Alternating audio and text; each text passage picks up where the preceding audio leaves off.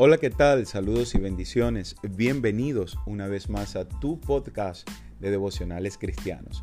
Yo soy David Pognev y en esta oportunidad quiero compartir contigo un devocional que he titulado Dios se da a conocer, basado en Deuteronomio 29:29 que dice, las cosas secretas pertenecen a Jehová nuestro Dios, mas las reveladas son para nosotros y para nuestros hijos para siempre, para que cumplamos todas las palabras de esta ley.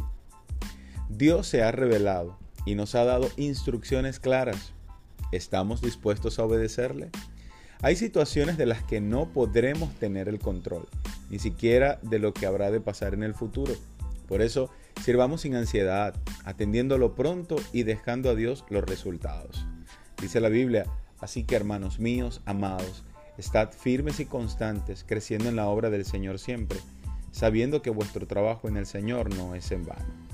Obedecer a Dios en lo que reveló para nosotros no es en vano, y eso también es servicio, devoción y consagración a Dios. Podemos tener muchos planes, pero vivir conforme a los planes de Dios es gozar de la plenitud por la cual fuimos creados.